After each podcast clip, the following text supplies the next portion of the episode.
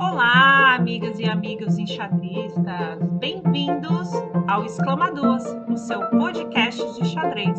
Eu sou a Thaís Julião, do canal Xadrez de Quinta. Eu sou Bárbara Araújo, do canal Babi Chess. Essa é a temporada 2023 do seu xadrez para escutar. Exclama Duas. Nesse podcast você fica sabendo de vários conteúdos relacionados ao mundo do xadrez em formato de áudio. Vamos lá? Hoje o Exclamadores Podcast está recebendo um convidado mais do que especial para falar de um tema que é o tema ainda, vamos dizer assim, presente em nossos corações e na nossa memória, que é o match do Campeonato Mundial entre o Nepo e o Ding, a gente aguardou, né, as reações, todas as é, os comentários e análises, né, para fazer esse episódio especial. É claro que não poderia faltar esse tema aqui no Exclamadores Podcast e para falar sobre ele, a gente também achou que seria muito legal trazer um convidado que tivesse o que falar, né? Ou seja, alguém que acompanhou o match, alguém que é do mundo do xadrez, uma pessoa de altíssimo nível técnico, que é então o grande mestre Felipe Odebs, atualmente número 3 ou 4 do Brasil, Felipe, que eu não me lembro agora. Acho que eu tô 4. Quatro. Tá bom, né? Top 5 eu acho que tá justo. É, e nós vamos ter então ele hoje aqui no Exclamadores Podcast para responder as nossas perguntas, inquietações e também falar um pouco sobre o que, que ele achou desse match. Seja bem-vindo, Felipe. Muito obrigado. Bom, boa noite, Thaís. Bom dia, Bárbara. Bom dia. Olá para todos os para todos os ouvintes. É, Felipe, a pergunta polêmica que todo mundo faz, ainda mais por conta do Carlsen, ele ter desistido de disputar o Mundial, é, e das colocações dele próprio, né, sobre o Mundial. O formato do Mundial deste ano é o ideal? Você mudaria algo? Em algumas transmissões eu ouvi o Crico dizendo assim que poderia ser um pouquinho mais curto o tempo das partidas, mantendo o standard mesmo. Mas com, como tanto, com muito tempo como foi agora, que era muito cansativo, que não era o ideal. Para você, como que você acha? Acha que é? É, essa é uma pergunta que depende de quem está respondendo, se é o comentarista, se é o jogador, se é o público, né? É, eu acho que para o jogador o, o ritmo é, é, legal, né? Eu gosto do fato de ter, é, não ter o acréscimo, né? Até o 40, depois eu, eu, acho que é justo, a pessoa precisa lidar com o próprio tempo. Para o comentarista é, é um, algo meio problemático, porque pode ser que entre sete horas de jogo, três horas ele tenha que ficar contando historinha, né? Inventando coisa, não é fácil realmente encher, é, encher assunto, né? Agora, para o espectador, eu não sei. É, é, tem que ver, por exemplo, o match, o match eu não lembro bem onde é que foi. Mas esse lá em Astana, seis da manhã, eu acordava às seis da manhã para acompanhar o match. Então, quando eu acordava, o jogo já estava divertido. E aí eu acompanhava o tempo, o tempo todo. Talvez você acompanhar, teve aquela partida do, aquela maratona entre o Nepo e o Calcio, aquela, a primeira que o Calcio ganhou, que durou acho que quase oito horas, que não dava, é, ninguém consegue acompanhar aquilo o tempo, o tempo todo. Eu, assim, eu, de uma geral, eu gosto, eu não sei, vai ter mais público se for um pouco mais curto? Eu, eu tenho minhas dúvidas se realmente se vai aumentar. O cara assiste a parte do que ele achar interessante, né? Pula abertura, né? A pessoa vai demorar um tempão. Eu, eu, eu, eu gosto desse, é, desse ritmo. Eu acho que ele é. O pessoal pode apresentar o melhor xadrez dele. Agora, de novo, pra, eu acho que é, a pior coisa que tem esse ritmo é mais para o comentarista. Eu fico com dó deles, porque quando não tem nada para fazer. É, deve ser uma dificuldade para preencher assunto. Mas eu acho que isso, tem uma partida, né? Você pega um de candidato, você tem muita coisa acontecendo, então não tem tanto problema. Assim. Num, num, caso que é uma partida só, é, é, meio problemático. Talvez quem esteja assistindo se entendi exatamente nesses trechos, né? Não sei, mas assim, a pessoa pode voltar daqui uma hora, né? Você não precisa ficar sete horas seguindo a, eu acho que a grande questão do Carlsen, quando ele falava do formato, ele queria que tivesse mais ali, acho que partidas rápidas, né? Então, que se, como se fosse um formato misto, assim, né? Talvez já antecipando um pouco esse hype, né, que existe hoje em relação à audiência, né? Hoje, assim, se você fala, por exemplo, você pega uns matches antigos, né? Match, é, o primeiro match do Karpov com o Kasparov. Caramba, durou meses, né? meses, assim. Então, é que realmente a, tempo, a percepção, né, de tempo das pessoas mudou e como a audiência cresceu, muita gente desconhece, assim, qual que é o ritmo natural do xadrez, né? Que é um ritmo desse, ainda mais no campeonato mundial, né? Mas o Carlsen parece que já estava assim antecipando tendências, digamos assim, né? E, e aí com isso eu já já faço a minha pergunta, porque, enfim, mesmo com todo, toda essa questão do ritmo, né, ritmo clássico, é, partidas demoradas, enfim, é, ainda assim o Matt sofreu acusações assim de ter um nível técnico não ruim, mas pelo menos duvidoso, né? É, muitos erros, muitas imprecisões, é muito fácil, né, para a gente que está aqui acompanhando com a barrinha também tirar essas conclusões. Mas eu queria a tua opinião como jogador, como profissional, enfim, se realmente a impressão que ficou foi essa mesmo, de que o nível técnico foi baixo. É, bom, só fazendo o gancho de uma pergunta e outra, pra, então se, se sete horas de jogo, que a princípio o xadrez está morto, vai empatar tudo sem graça, tem esse monte de partida animada, o problema talvez não seja o, o ritmo, né? Então tem esse ponto. É, uma coisa não pode ser negar que esse match foi extremamente divertido de acompanhar. Tem muita partida é, interessante. Com relação ao nível técnico, eu acho que tem alguns pontos. Né? É, eu, eu, eu mesmo tenho dificuldade em entender quão bem ou mal jogado foi, porque eu posso ver que eu, eu, eu sei que o Caruana falou que o nível técnico, nível da defesa poderia ter sido melhor. Eu vou acreditar no Caruana, né? Eu vou ficar brigando com ele. Mas o tem tipos de posição. Se você, por exemplo, vê uma partida do Capablanca, tem muito mais chance de você achar que essa partida foi mais próxima da perfeição do que você vê uma partida do Tal. Simplesmente porque é, tem, ele levava posições que não acontecia muita coisa e ele errava menos, simplesmente isso. Você vai pegar a partida do tal, vai ter de ver. Não, algumas partidas dele são muito boas, mas vai ter partidas que, se você for ver com a barrinha, parece um eletrocardiograma, uma coisa de louco. Mas é porque é muito difícil. O, o, o tal provavelmente jogava melhor que o Capa Blanca, né? É, e calculava muitíssimo bem, mas para o ser humano, o ser humano falha e vai ter e vai ter os erros. Eu acho que tem que ser levado em consideração que jogaram posições muito mais agressivas e muito mais irracionais. É, eu, assim, teve um erro que eu me lembro que foi absolutamente absurdo, é, alguns erros evitáveis, mas teve muito, muito erro ali que era, que era difícil, poxa, às vezes é difícil. Tira a barrinha e a vida é dura.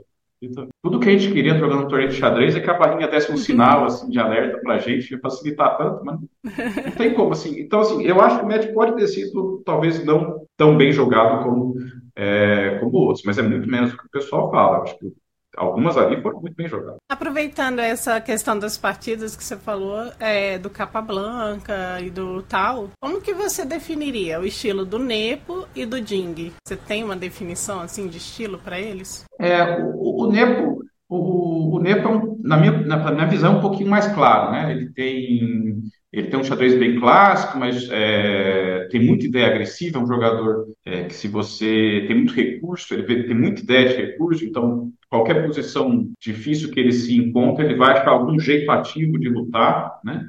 É muito bem preparado. Mas, assim, ainda assim você vai ver ele deixando espaço. Ele não joga coisas absurdas na abertura. Ele joga o que, enfim, os russos falaram para ele jogar e aí depois ele, ele impõe um, estilo bastante, assim, bastante energia, bastante criativo e coloca para o seu adversário. O Dink, para mim, é mais difícil porque eu vejo algumas partidas dele muito técnicas, bonitas, é, bem posicionais, mas eu já vi de vez em quando ele joga aqueles torneios ali na China, que, ele, que é uma pancadaria também as partidas dele. Então eu, eu acho que ele flerta mais com mais de um, de um estilo. Eu acho mais difícil definir o, o Ding, assim. Eu, eu, tem, tem partidas que eu acho que ele é um cara, tem outras que é completamente, é, completamente diferente. Você acha que ele se controlou mais para o Mundial, então? Ou você acha que é o porque Ding? depende do dia? É, é eu, eu, eu, acho que nesse negócio mundial ele não se controlou.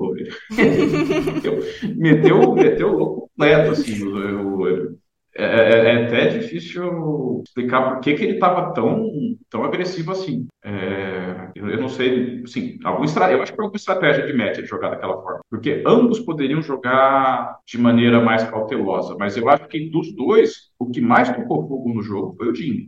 Eu acho que ele é o principal responsável por a gente ter tido um match animado.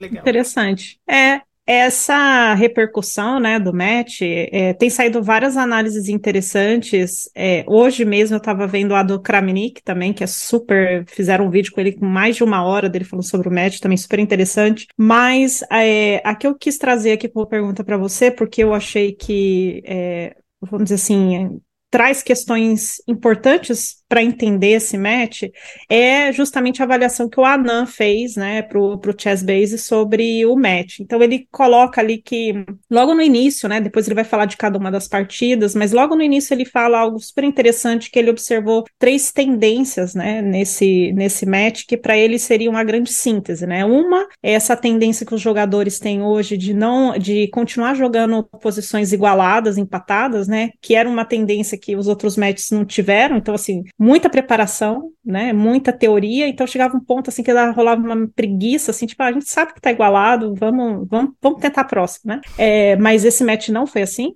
né, é, as posições igualadas, inclusive posições assim, para o público, né? De novo, tava, parecia que assim não tinha, tava, não tinha de onde sair ideia, e as partidas continuaram e foram animadas, né? Então, essa, essa tendência, que talvez seja uma tendência nova. É, o segundo ponto foi essa questão, vamos dizer assim, do fator surpresa na preparação de abertura. Então, tentar testar coisas novas, ainda que sem saber se vai dar certo ou não. Assim, uma aposta de alto risco, né? E, e por fim, esse efeito, né? Que ele não chamou assim, mas eu vou chamar, que é o efeito Carlsen, né? Que é essa ideia de que você tá jogando com alguém que você sabe que você não é pior do que ele, né?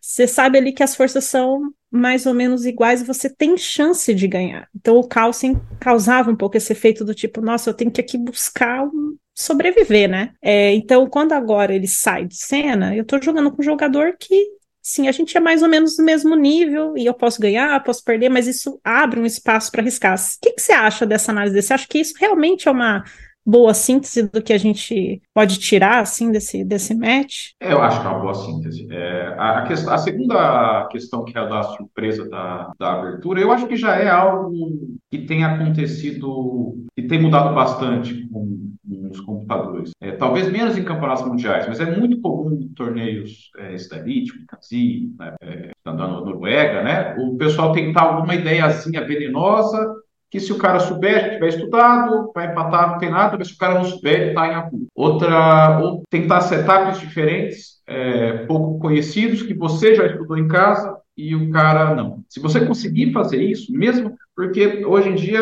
é, se você, o Kasparov buscava vantagem, né? o Kasparov nunca ia aceitar igualar de brancas e depois jogar para ganhar o jogo. Ele queria fazer o ponto. Mas hoje em dia, se você tenta fazer isso com os computadores, é algo absolutamente frustrante. Você está lá, você está lá, 03, 04, você está achando, hoje vai, hoje vai. Aí do nada bota pro 000 e você fala, Mas é, se você tentar essa, esse approach de você aprofundar na posição, não é meio que, não é assim, é, eu não quero vantagem.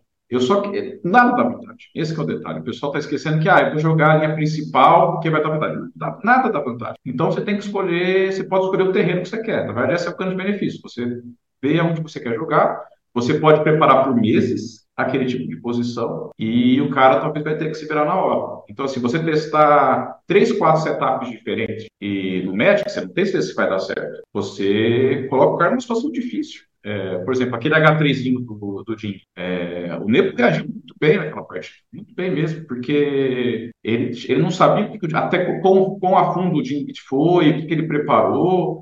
É, eu acho que é, é, super válido. É um lance que vai pegar? Provavelmente não. É, é um lance que tem. Porque depois você vê com o computador, você consegue achar mas é um lance que serve para uma ou duas partidas. E eu acho que é uma tendência que vai acontecer. A outra questão do efeito calce, essa, essa é interessante. Porque você vê um, um jogador chegando na elite. É, acontece com vários pessoas. O cara chega na elite, ele tem um, um estilo otimista, é, ele vai jogar as coisas para ganhar. E você fala, agora vai. Aí pega um torneio bem duro, aqueles 2,750, 2,800 e quase sempre costuma ser um desastre. Os, os, caras, os caras experientes vêm, tiram, e depois quando começa a apanhar, é uma atrás da outra. E aí o pessoal começa a ficar meio que com medo até de, de qualquer, assim, gás escaldado tem medo de água fria, né? O pessoal começa a ficar mais ressabiado, mais cautela. E isso tem esse efeito, né? E eu acho que o, eles sabem que eles podem ganhar. O, o Carlsen, eles podiam chegar no maior otimismo do mundo. É, mas depois de um tempo, se apanhando, isso vai mexer no seu psicológico. Você vai.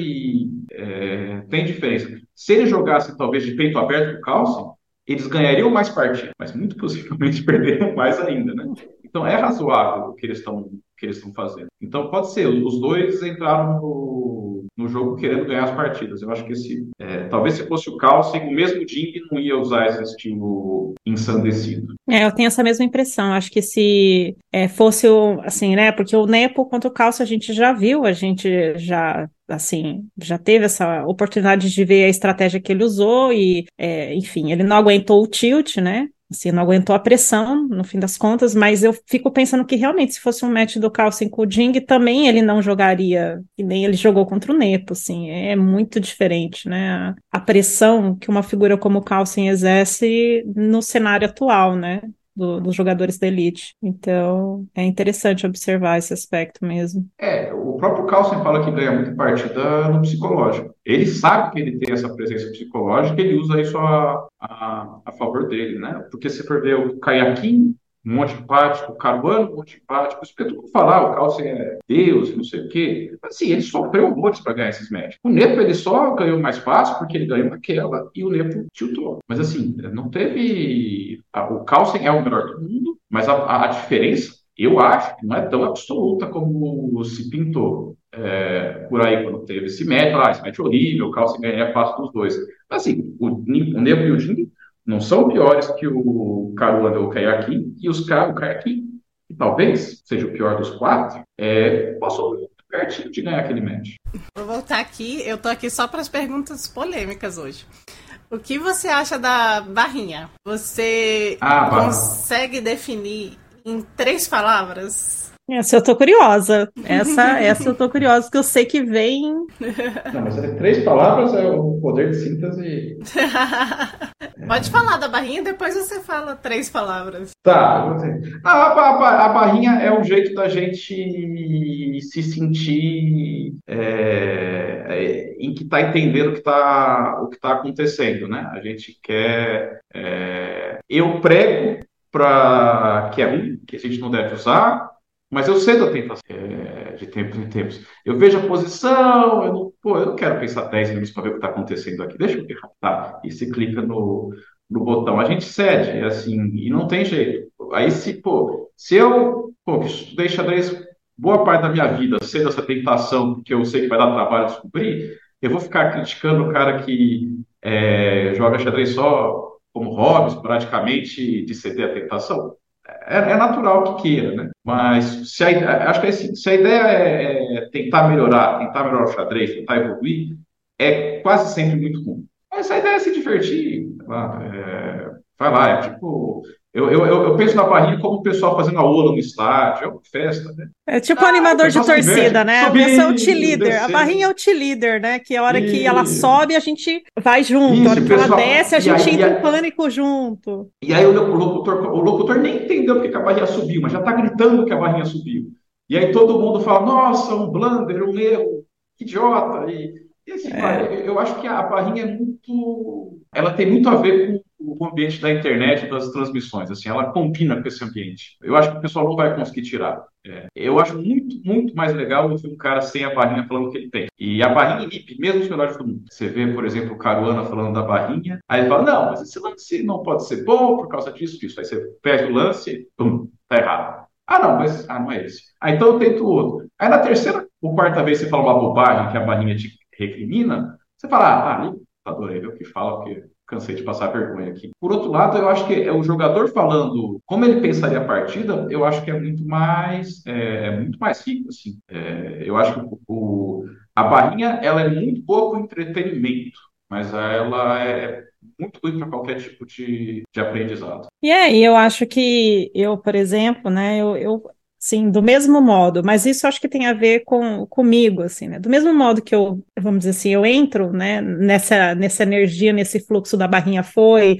a barrinha uhum. desceu e estou ali no mar de emoções, eu também gosto de ver é, jogadores de altíssimo nível, que no caso são os comentaristas, é, dando essa ideia assim do que eles estão vendo na posição, entendeu? Porque assim, isso é uma coisa que me traz muita curiosidade. Por que, que eu olho a posição de um jeito e você olha de outro, assim, né? O que, que tem de diferença entre mim e você, assim? Que, que, onde está esse né, essa ponte, assim. Quando a gente coloca a barrinha, a gente tira um pouco essa perspectiva, porque tanto eu quanto você ouvimos a barrinha, né? A gente se iguala, né, na nossa ignorância, digamos assim, diante da barrinha. E quando tá ali o jogador, a gente também quer sentir um pouco, né, como é que ele vê a posição. Então, acho que também tem um lado que, se soubesse ser explorado pelo mundo do entretenimento, também tem o seu valor, né? Acho que pode ter o seu valor. Mas é claro, é, essa emoção, né, da barrinha que sobe, que desce, nossa, você chega assim, a barrinha, quando, a, quando, eu lembro no match, quando o Nepo jogou F5, que a barrinha uhum. despencou, assim, eu juro para você, eu, eu, comecei a suar frio, assim, sabe? Eu falei, meu Deus do céu, porque você sente, né, e assim, e não foi porque para mim, F5 ele jogou, eu não consegui ver ali tão claramente que, que, qual era o problema do lance, entendeu? Mas eu sabia que era um problema porque a barrinha me, me contou antes o que estava acontecendo. Então, é, e aí, um pouco falando sobre essa questão, né, de como a gente foi seguindo as partidas tal, a gente teve, então, é, 14 partidas clássicas, tivemos também as, o, o, desempate, mas na tua avaliação, assim, aí você pode incluir, inclusive, as partidas rápidas, é, qual você considera a melhor partida e a pior partida do match? E se você puder dizer por quê, seria também bem legal para os nossos ouvintes. Tá, é, a, só uma resposta mais que me foi perguntada. O pior lance do match foi esse. É, esse foi um dos poucos erros que eu acho que são possíveis de entender de um jeito rápido e, e, é um erro. Tem outros que. É para você, é né? Para você. É... para então, você talvez é... tenha ficado evidente. Para mim, assim, eu não, não, não saquei tão rápido que era algo que ia colapsar, assim. Eu demorei um. É que, na verdade, mas o erro tá... que ele fez é que ele realmente pendurou um peão. É, é uma coisa. Acho que você tá querendo, Thaís, você tá meio que no instantâneo, porque assim, você veria esse lance se você tivesse numa partida pensada. Você perceberia que você tava pendurando um peão. É, talvez se eu tivesse ali envolvida é... no processo da decisão, talvez eu chegasse a essa conclusão, claro. Uhum. É, não, nesse é, ponto sim, mas eu tô, eu tô ali só olhando é, e tô tentando entender. É, é. É. Como espectadora, não, mas, mas, se fosse pensado, você veria. Então ele deveria ter visto, né? É, eu, eu acho que o único erro que merece ser cornetado por todo mundo. É, já que todo mundo gosta de cornetar, esse é, um, esse é, sim, é um lance totalmente cornetado. Essa é a hora. É, aí, é, aí, aí, tem alguns erros que, de novo, são, ah, o cara da força dele poderia evitar, e tem outros que é porque esse xadrez é muito difícil. A, a pior partida, na minha opinião, foi a segunda partida, que eu acho que o Jim jogou realmente abaixo claramente abaixo do que ele é, do que ele podia. Tinha algumas, tomou algumas decisões ali quando a posição já não era boa. Que ele, ele, ele normalmente resistiria muito mais. Eu acho que ele não tinha entrado no match ainda e essa partida foi um choque para ele. Mas eu acho que é, essa ele jogou claramente, claramente abaixo. O Nepo jogou irrepreensível, puniu bem. A melhor, eu acho que não tem como fugir da última do desempate, né? Porque ali mostra mostrou muito do match, os dois jogando para ganhar, o Nego podendo já empatar uma hora jogando para ganhar, o King, quando teve a chance, não deixou passar. É, o, torre, o Torre G6 ali para forçar uma posição que dá medo, dá, dá um certo medo, mas ele avaliou por pouco tempo que dava para jogar para ganhar. E depois teve um momento que o Nepo empatar, mas não era tão óbvio, o tempo caindo é totalmente perdoável. Mas aquela partida eu acho que foi assim, teve um nível muito bom pelo é, para xadrez rápido e foi, bacana que foi a partida que decidiu. Né? É, falando assim das transmissões, dos comentaristas e análise ao vivo, né? É, a gente vê assim, de vez em quando a gente olha no chat, tem o Sup comentando. Você, eu não, não, me lembro, não sei se você tá por ali ou se você fica no escondidinho. É, como que você avalia essa tendência, né, que é totalmente nova para quem tá no xadrez há mais tempo, a gente percebe é uma diferença muito grande. Para quem chegou agora parece que sempre foi assim, né, mas na verdade a gente para acompanhar um torneio era muito diferente. É, você acompanha isso? Você considera importante? Você tá sabendo o que está acontecendo ali como jogador profissional? O que, que você acha dessa, dessa nova tendência? Ah, a tendência é ótima. Mais gente vem, não tem é, muita dúvida. Tem transmissões para todos os gostos. Né? Tem você vê só o tabuleirinho, tem a opção do cara que fala manto, calmo, computador, tem o top, tem aquele cara que você se sente numa, no meio do carnaval em Salvador, tem para tudo. É, eu, de modo geral, não gosto de gente gritando na minha orelha, mas assim, de novo, tem para todos os, os, os, gostos. Eu acho que é totalmente positivo. Eu normalmente não comento, não, é, mas eu assisto. Assim, eu, tô, eu, eu, eu assisto bastante. O, normalmente, aí varia. Eu, eu vario de canal, eu, tem vezes que eu só vejo lá tabuleiro, né? E, e tento. Eu acompanho mais partidas do que o pessoal imagina. Eu, eu sei, eu vou acompanhar o Ding Nebo, mas eu vou acompanhar o, o torneio, é, como está tendo agora na Romênia, de Grandes Mestres, vou acompanhar uma aberto na Europa, vou acompanhar os meus amigos, sei lá, FIA jogando pelo mundo, ou algum torneio aberto aqui no Brasil que tem aluno, não sabe o que eu de acompanhar. É, é, um bom passatempo, né? É a minha, é a minha novelinha. Legal.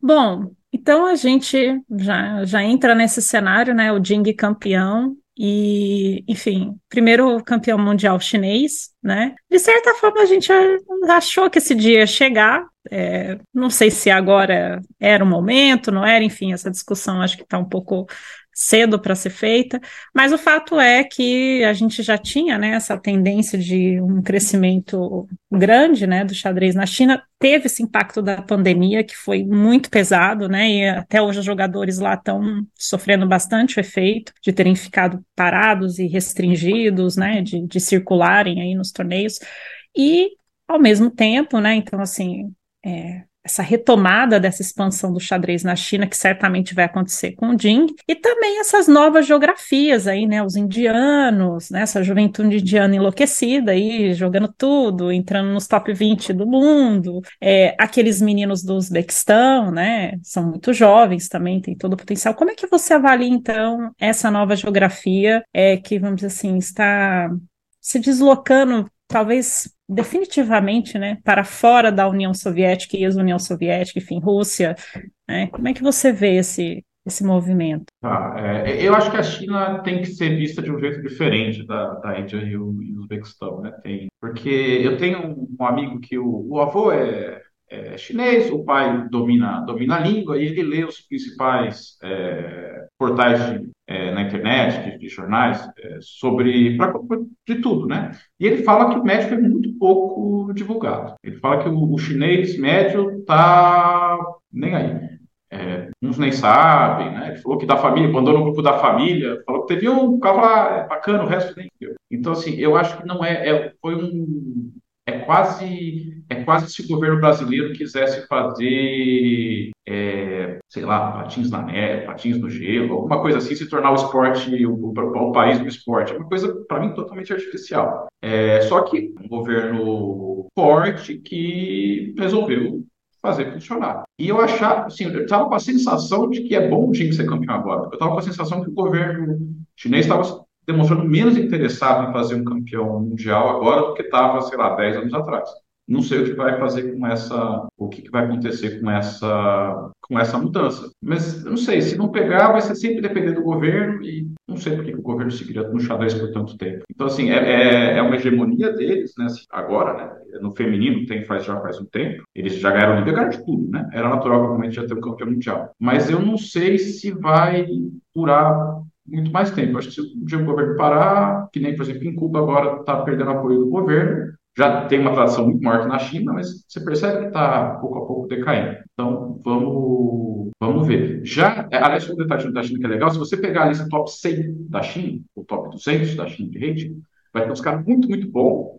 Depois vai ter uns caras que jogam bem, mas se você descer para um, um 100, 200, eles não são melhor que a gente, são pior que a gente, na verdade. Porque, é, é assim, aqueles caras muito bons que jogam, depois vai ninguém. Tipo, aquelas histórias, você vai para Cuba, vai para a União Soviética, você vai jogar xadrez com taxista e perde, é, não existe mais pessoal. Então, assim, eu, eu, acho que é um pouco diferente. A Índia não, a Índia e os Uzbek, é, a Índia é muita gente, é, é um país que o, o xadrez está recebendo apoio, é um país muito pobre que o xadrez é um jeito de sair da. É, conseguir uma qualidade de vida boa. E, de alguma maneira, o Anand realmente conseguiu popularizar o negócio lá. Então, é, é, um tsunami. É um tsunami. A Índia é um tsunami. Eu acho que o Brasil, graças a Deus, tem o Oceano Atlântico que separa a gente deles, porque senão eles também atrapalham tudo aqui. A gente tem uma barreira natural contra. Porque você vê na Europa, é terrível, os indianos. Tinha uma época que o grupo de indianos ganhava tipo mil pontos por,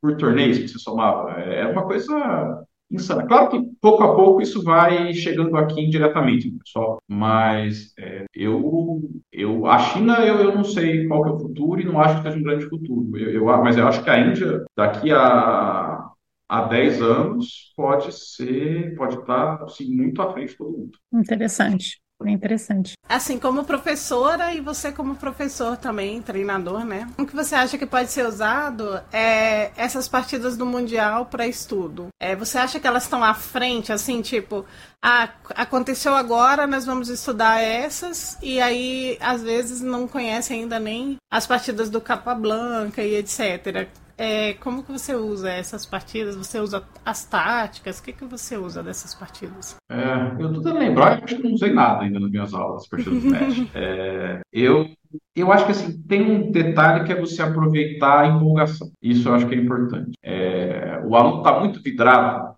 no, no match, gosta de acompanhar, eu acho que faz sentido você tentar trabalhar com ele, ou pedir, talvez recomendar, a ver, tenta ver de uma maneira crítica os partidos, tenta achar o lance, se você acha o lance do cara, aproveitar. E isso eu tive alunos que realmente estão muito animados com o match. E assim, eu estou muito animado com o match. Aí você fala, não, vai ver branca. Não dá também. É, eu, eu, acho que assim, você vai desanimar. Então, eu, eu acho muito importante aproveitar a, a vibe. Você está animado com isso? Pô, usa o máximo disso para para você evoluir. É, se você não está nessa, eu acho mais útil ver outras coisas. Eu realmente, porque eles jogam as aberturas de hoje em dia é uma coisa estranha, é, o xadrez moderno é uma coisa estranha. É. Claro que assim, a partir de determinado nível, você vai ter que estar inserido nisso. Mas é, eu, até certo nível, eu, eu, eu, acho que sim, você vê essa partida. Eu lembro que uma vez eu estava tentando copiar as aberturas do caos.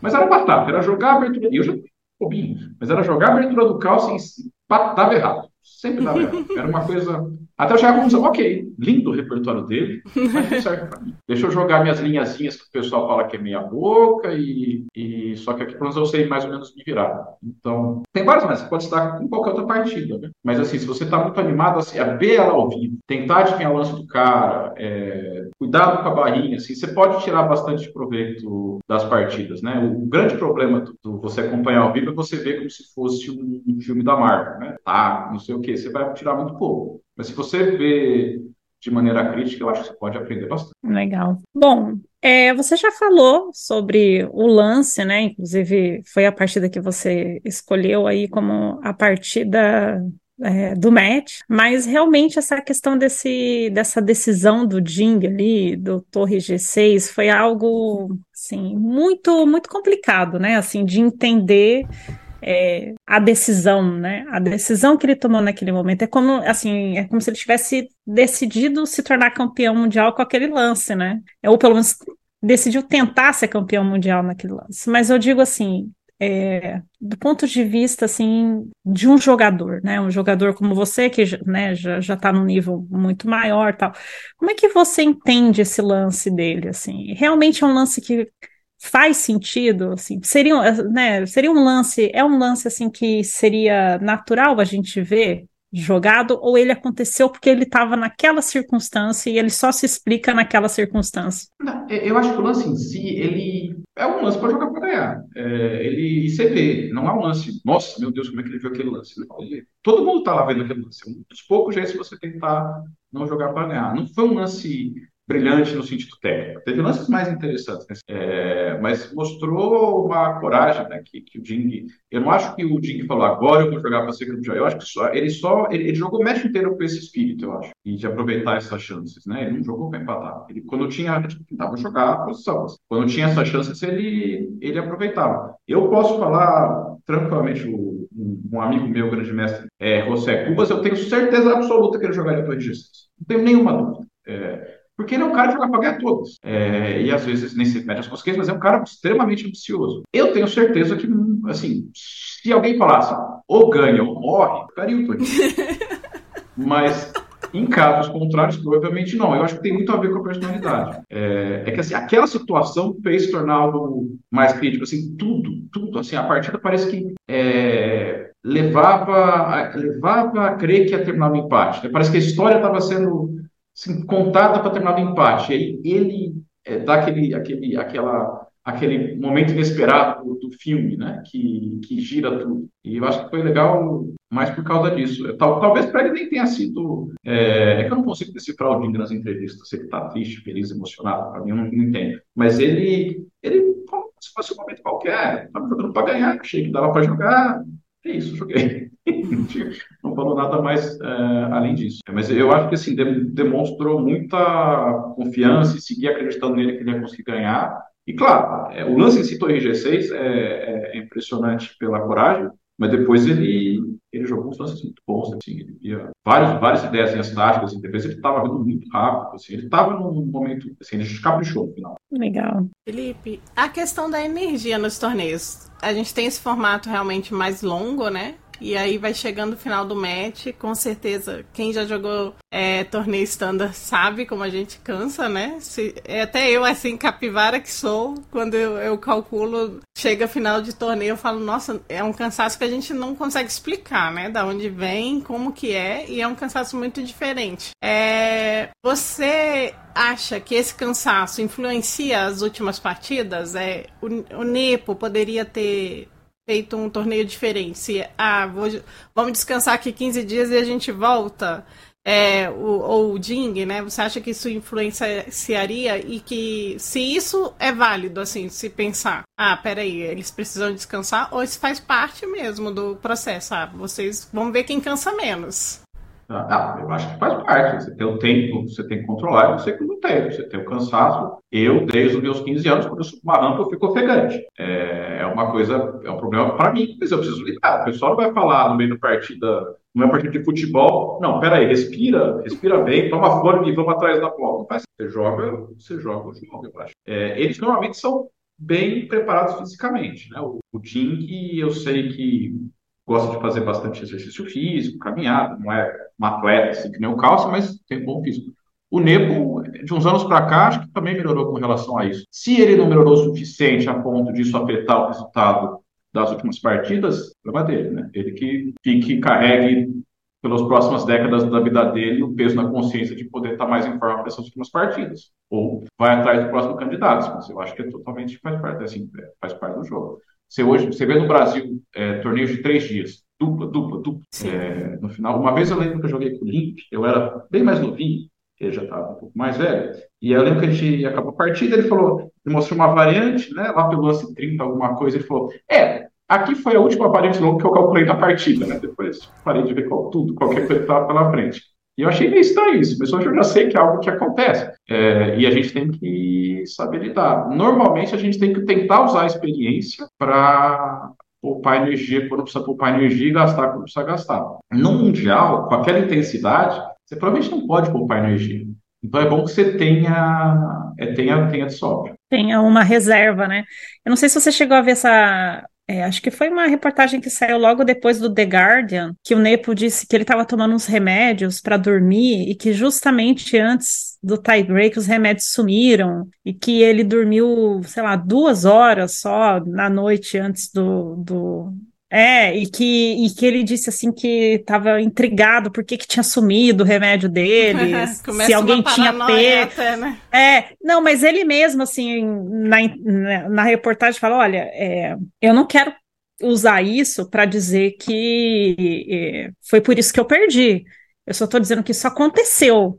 Né? Então, de fato, essa questão da energia, de estar tá ali, né, vamos dizer, de certa forma, perturbado ali, né, é, afetou ele. E ele, e, e, ele, né, vamos dizer assim, ao contrário do Jing, né, que desde o início já chegou falando, ai, tô aqui cheio de crises existenciais, né, já chegou entregando tudo, assim, né, o Nepo estava ali na dele, todo, né, é, digamos, mantendo, né, um, pelo menos uma aparência de controle, muito se falou, né, inclusive de que ele eventualmente teria amadurecido, né, que ele estava ali, via, né, que tinha tido um trabalho ali para ele amadurecer, mas depois a gente descobre que o cara estava dormindo só com remédio, né, então, assim, é, é, dureza, né? Essa coisa realmente é difícil é, trabalhar todos os aspectos num match né, extenso como esse, complexo como esse, intenso, né? Como, como esse. Mas para a gente já ir encaminhando para o final, a gente poderia aqui, né, nossa, dissertar ainda muito sobre, sobre esse Mundial, acho que ainda tem muita coisa interessante a ser avaliada, mas só para a gente já ir encaminhando,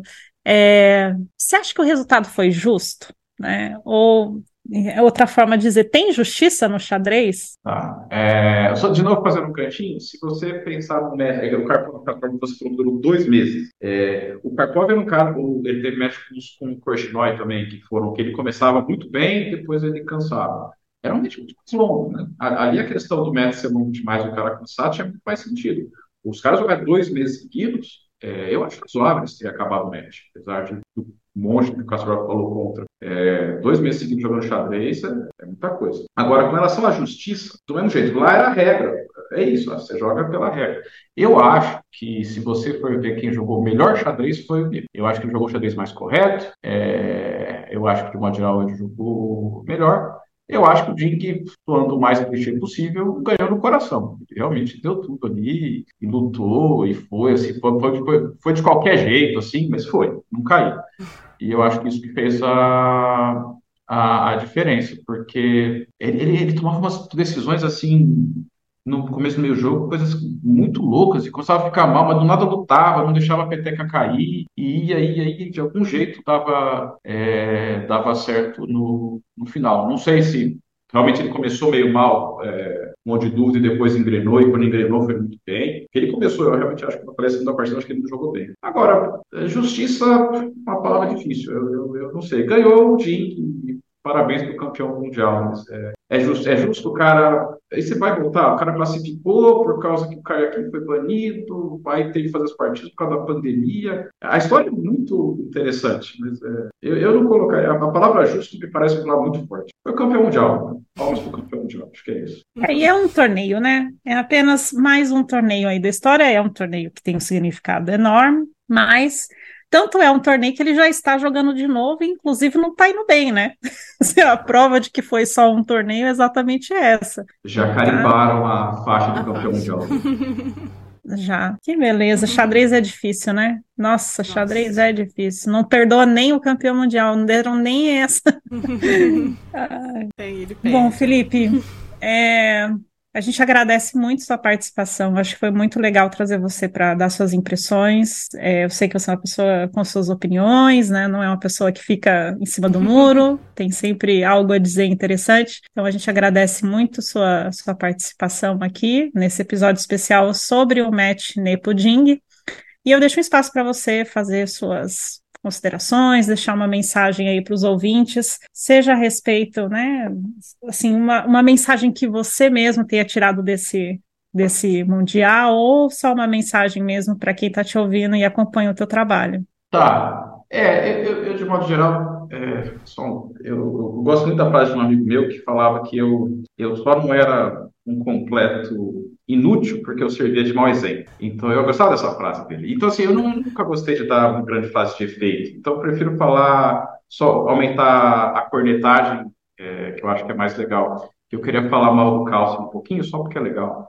É, eu, eu, o Calcio falou muito das razões porque ele não jogou o match. E eu acho que ele não jogou o match porque ele sabia que se ele, ele gasta muito tempo preparando. Se você gasta muito tempo preparando, ele realmente era o favorito. Só que se ele realmente é o melhor do mundo, por que, que você precisa preparar tanto?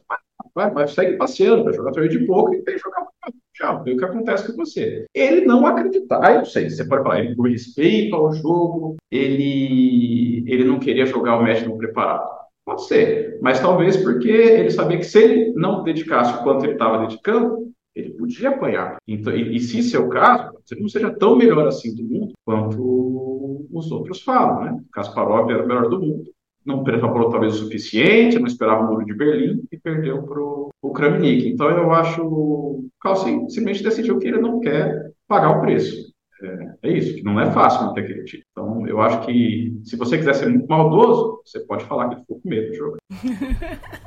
muito bom. Bem, e com isso, então, nós encerramos o episódio dessa semana.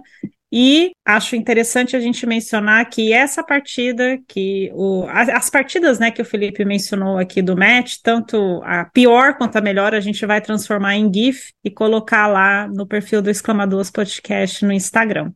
Obrigado, Felipe. Obrigada, Felipe. Valeu, é divertido. Esse foi então mais um episódio da temporada 2023 do Exclama Duas Podcast. Se você tem uma marca, serviço e quer ver ela divulgada aqui com a gente, não deixe de escrever exclamaduaspodcast@gmail.com. Você também pode entrar em contato com a gente pelas redes sociais. O perfil do Instagram é exclamaduaspodcast. A gente se vê no próximo episódio, Babi. Sim, logo, logo tem mais.